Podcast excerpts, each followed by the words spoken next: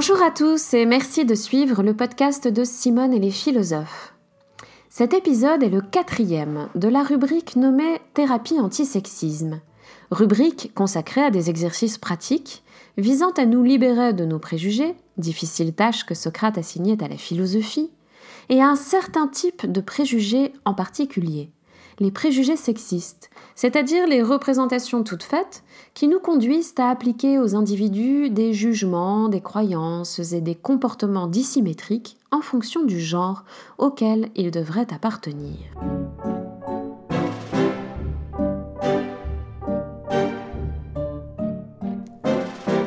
L'objectif de ce quatrième exercice n'est plus de nous faire prendre conscience de ces dissymétries, comme c'était le cas pour les trois premiers exercices, mais de rendre possible la transformation de la réalité sociale, rien que ça, enfin, disons, d'en être euh, un acteur ou une actrice parmi d'autres. Et pour cela, eh bien, il va falloir stimuler notre curiosité et remuer nos méninges, car le programme de cet exercice est indéfini, et tant mieux, car il est passionnant. Nous allons nous refaire une culture. Une culture, vous en avez déjà une, me direz-vous. Et vous avez raison. De sorte que si je vous demande de fermer les yeux et de vous représenter des figures passées ou actuelles du monde de l'art, du domaine de la science, de la sphère politique, de l'histoire de la littérature, etc., si je vous invite à penser à des philosophes aussi, vous devriez vraisemblablement en avoir quelques noms ou quelques visages rapidement en tête. Et si je vous invite à penser à quelques grandes figures héroïques, qu'elles soient historiques ou mythiques, j'imagine que certains noms et visages vous parviennent aussi à l'esprit.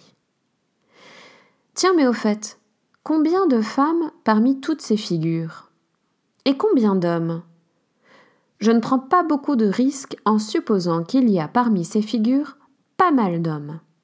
Au point qu'on pourrait croire que je vous ai invité à penser à des hommes artistes, scientifiques, philosophes, etc.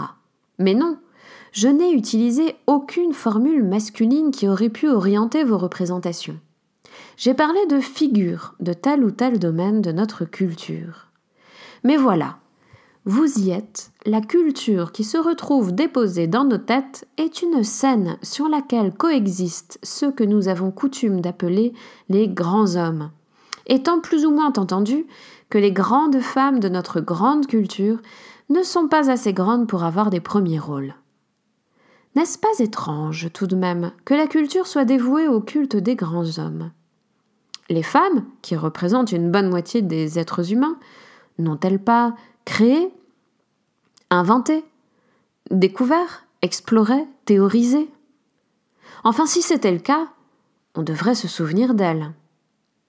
Alors la culture que nous avons apprise et que nous continuons d'apprendre, euh, non seulement est faite d'hommes bien sûr admirables et exceptionnels, mais elle est censée illustrer ce qu'il en est de la femme, à savoir plusieurs choses qui sont autant de préjugés assez courants N'ayons pas peur de les expliciter. Premier préjugé, si la culture est faite d'hommes, c'est que ce sont les hommes qui font la culture, tandis que les femmes sont commandées par leur nature, leurs instincts les dévouant aux soins du mari et des enfants. En d'autres termes, la nature de l'homme est de faire progresser la culture, tandis que celle de la femme est de soigner les hommes qui font avancer la culture. Dans ce préjugé-là, beaucoup plus courant qu'il ne vous y paraîtrait en m'écoutant résumer ainsi la chose, on prend acte du fait que la femme a presque toujours été limitée à la sphère domestique, mais on le justifie par sa destination naturelle.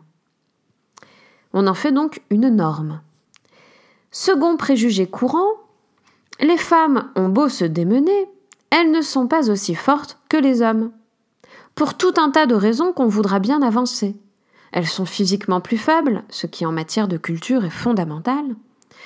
Ou moins organisées, ce fameux mythe de la femme irrationnelle, loin de la rationalité des hommes, auquel pourtant l'histoire est à elle seule le meilleur contre-argument.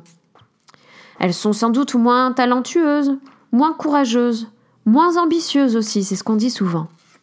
Dans ce second préjugé, on oublie que les femmes ont toujours été sommées de se rendre invisibles, et docile, et que lorsqu'elles ont bravé les interdictions pour créer quelque chose, eh bien, des hommes se sont très vite appropriés leurs idées et leur travail. On le sait pour Einstein, par exemple, qui a utilisé, euh, sans vergogne, les travaux de sa première épouse sans la citer. Et il n'est pas le seul. Qu'un homme plagie sa femme est une chose naturelle puisqu'elle est traditionnellement, enfin pardon, naturellement, censée lui être totalement dévouée. Bref, quoi qu'il en soit, la culture qui nous est transmise de multiples façons, depuis notre petite enfance, cette culture entretient en chacun, chacune, la conviction que les femmes n'ont normalement pas toute leur place, autant que les hommes, sur le devant de la scène historique, scientifique, artistique, philosophique, politique, etc. Et que leur position est infraculturelle. On occultera bien sûr en quoi cette condition de la femme est un phénomène culturel produit par un certain nombre de dispositifs sociaux plus ou moins violents. Ce qu'il en reste, c'est plutôt cette illusion que notre culture illustrerait fidèlement le réel, mais on ne voit pas vraiment que c'est cette illustration historiquement façonnée qui produit et conserve le réel discriminant dans lequel nous vivons. Parce que nous avons ces représentations sur les grands hommes et sur les femmes, toujours trop petites pour en faire pleinement partie, eh bien nous créons un monde, ou nous continuons de créer un monde dans lequel les garçons se projettent comme dignes de marquer l'histoire culturelle, mais indignes de faire tout ce qu'on rattache au féminin, tandis que la plupart des filles seront dissuadées de prétendre à euh, occuper la scène ou les premiers rôles de la scène culturelle. On trouvera euh, bien sûr des exceptions, des femmes qui auraient donc accédé à l'immortalité, cette immortalité que confère la culture, la reconnaissance par la postérité euh, des grandes figures de la culture. Mais ces exceptions n'invalident absolument pas les statistiques très nettement marquées au sujet des inégalités de reconnaissance envers les hommes et les femmes. J'en viens donc à la formulation de l'exercice numéro 4, donc la formulation de cet exercice proprement dit. L'exercice que je vous propose ici consiste à acquérir une nouvelle culture, une culture qui intègre à la fois la conscience, la connaissance des censures sociales subies par les femmes, parce qu'elles étaient des femmes, donc des censures juridiques, religieuses, familiales, économiques, professionnelles, etc. Et d'autre part, une culture qui intègre euh, aussi toutes ces dites exceptions qui, euh, en fait, sont d'innombrables grandes femmes qui ont fait progresser notre culture sans qu'elles puissent obtenir pour cela une reconnaissance semblable à celle euh, qu'elles auraient eue si elles avaient été des hommes. Vous l'avez compris, il ne s'agit pas d'envoyer valser notre culture générale, mais au contraire de l'augmenter en explorant ses manques. Ce qui revient à être moins ignorant et à user de notre intelligence et de notre curiosité pour développer une culture critique, c'est-à-dire en fait une culture tout court, une culture euh, euh, non déformée qui nous émancipe de nos préjugés. Aussi trivial que cela puisse paraître, il s'agit bien d'un exercice, car pour chacun et pour chacune d'entre nous, il faut un effort délibéré et quotidien pour se défaire de certaines représentations et se refaire une culture qui inscrive avec la même admiration les innombrables grandes femmes de l'histoire, là où, encore aujourd'hui, les premiers rôles de la vie culturelle et sociale sont refusés aux femmes, qui seraient toujours trop ceci ou pas assez cela, et euh, cela justifierait qu'on leur préfère toujours un homme que l'on trouverait toujours plus facilement admirable. Si on le décortique, cet exercice, donc qui consiste à euh, intégrer la conscience des censures sociales subies par les femmes, et d'autre part euh, une connaissance des innombrables femmes qui ont fait avancer la culture dans laquelle nous vivons, si on décortique cet exercice, eh bien, il comporte trois pratiques.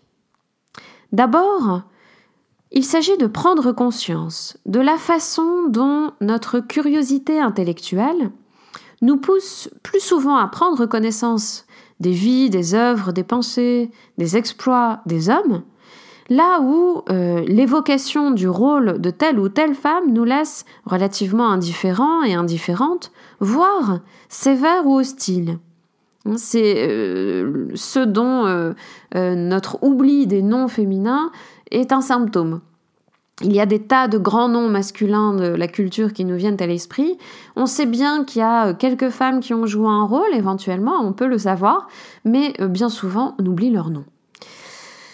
Euh, ensuite, dans cet exercice, il s'agit de résister à ce premier élan, donc cet élan qui nous rend plus facilement attentifs euh, aux, vies et aux exploits des hommes qu'aux vies et aux exploits des femmes.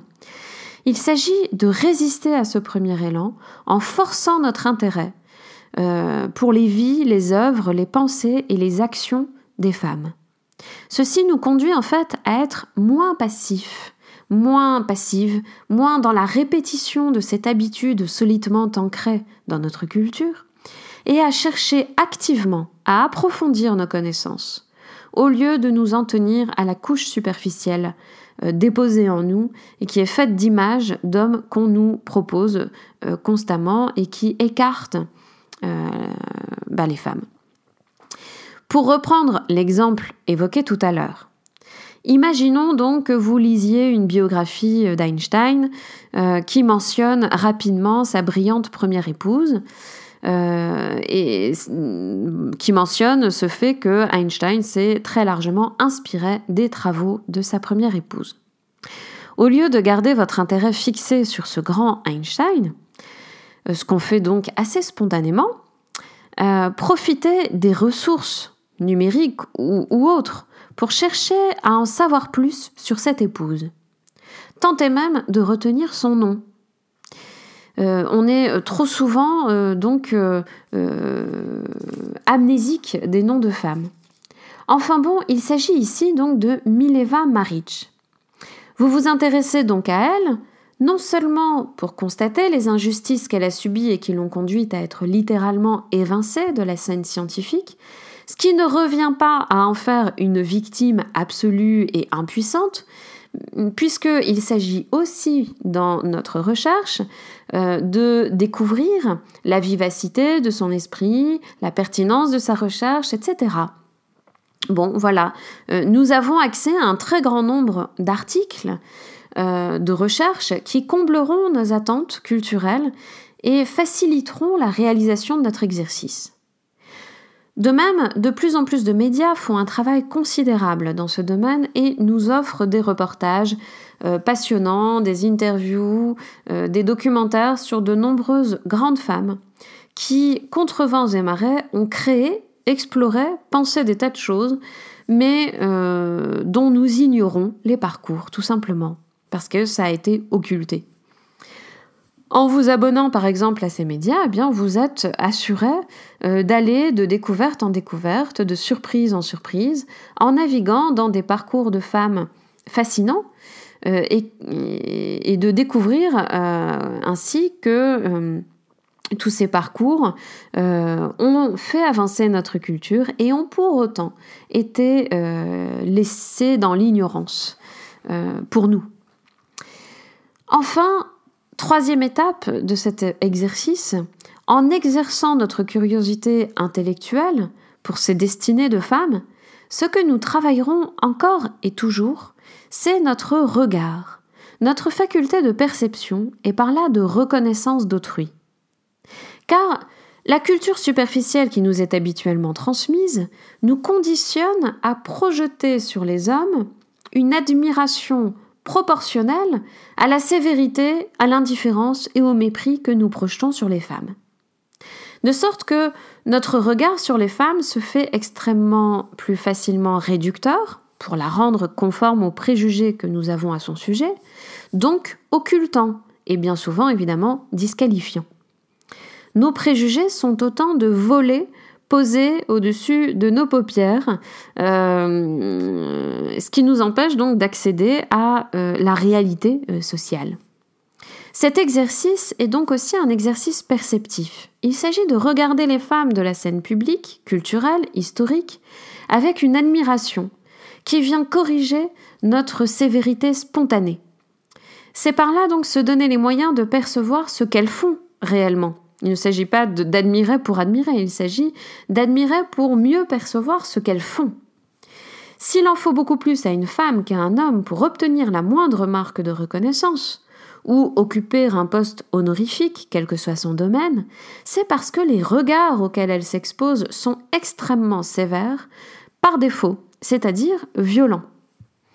Là où, par défaut, on manifeste une indulgence et une connivence bien plus sympathiques envers les hommes. De la sorte, on voit les défauts des hommes, mais on voit aussi, et donc surtout, leurs vertus. Euh, il faudrait qu'il en soit autant pour les femmes, dont toute imperfection est prétexte à disqualification. Pourquoi? Eh bien parce que nous nous attendons à ce que notre culture se répète, nous nous attendons donc à admirer des hommes, non des femmes, sauf éventuellement pour leur plastique, qui n'égage d'aucun euh, talent euh, digne d'immortalité, euh, d'aucune création digne d'immortalité. Et évidemment, nous savons que les femmes ont fait bien plus que cela. Si nous voulons nous émanciper de cette culture, il faut nous entraîner à admirer les femmes de la même façon, avec la même curiosité pour leurs actes et leurs œuvres, la même admiration pour leur liberté et la même indulgence pour leurs vices.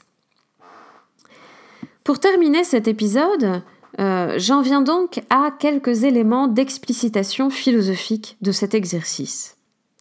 En tout premier lieu, se refaire une culture qui corrige nos stéréotypes de genre, c'est refuser que se perpétue une tradition dans laquelle les filles ne deviennent des femmes qu'en renonçant à leur liberté d'exister par et pour elles-mêmes. Car si on ne naît pas femme, mais qu'on le devient, c'est précisément sous l'effet massif de cette culture. Et c'est ce que montre de très très près Simone de Beauvoir dans le deuxième sexe.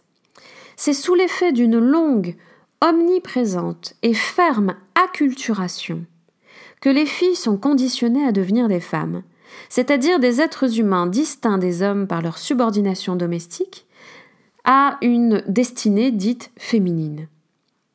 Au lieu de pouvoir, comme les hommes, se réaliser dans le monde comme des consciences libres.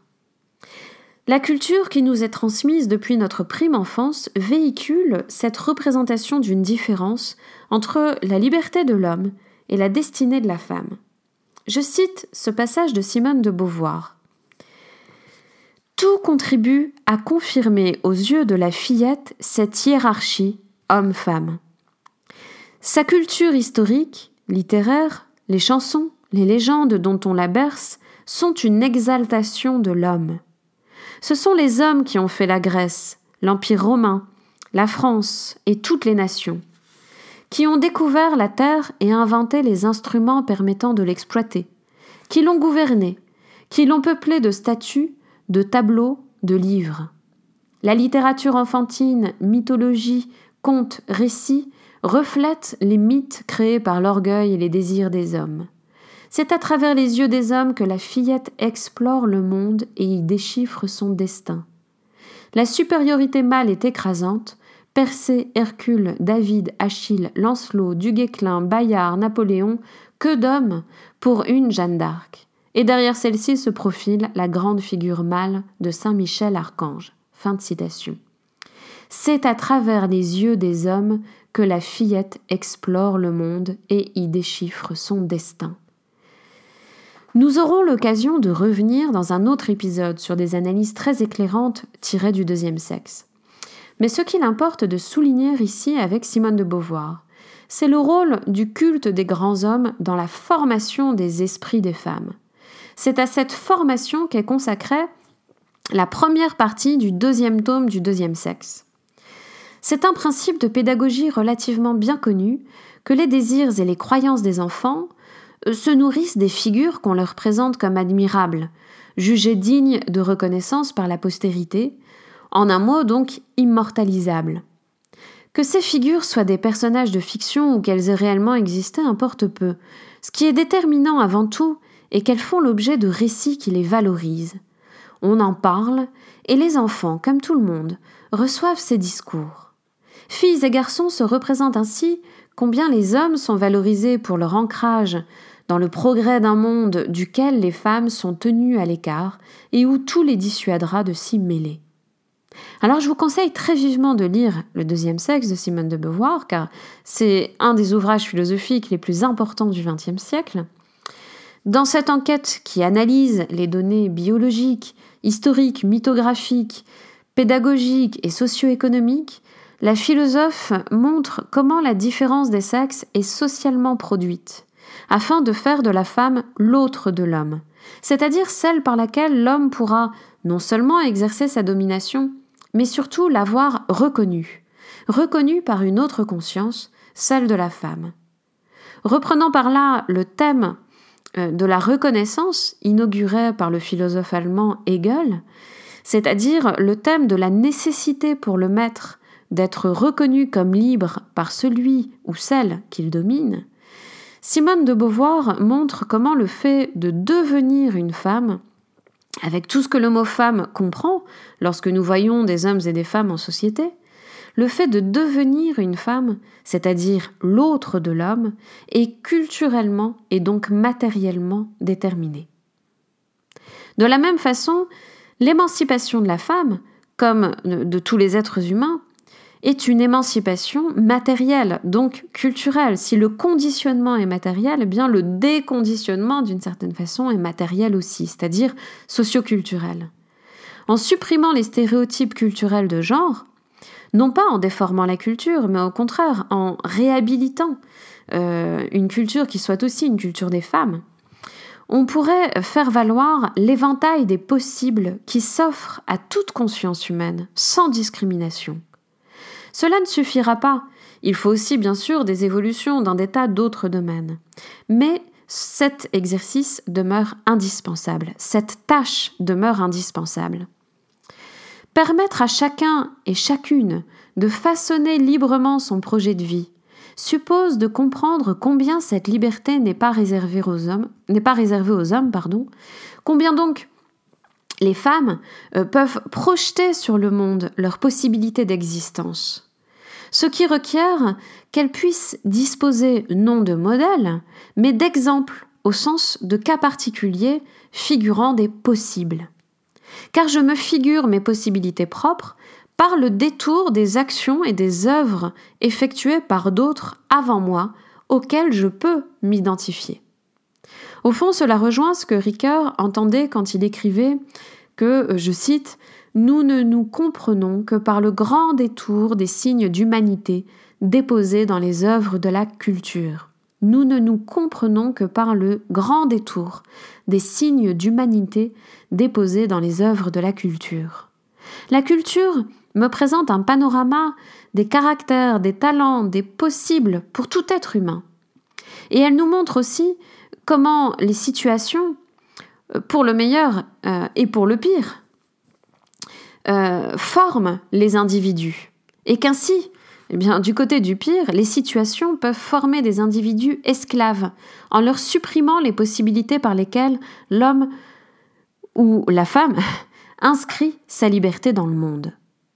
Réhabiliter concrètement et promouvoir culturellement cet éventail de possibilités pour chaque enfant, fille ou garçon, pour chaque adulte, femme ou homme, tel est l'objectif que nous visons par cet exercice aussi complexe qu'enrichissant, se refaire une culture.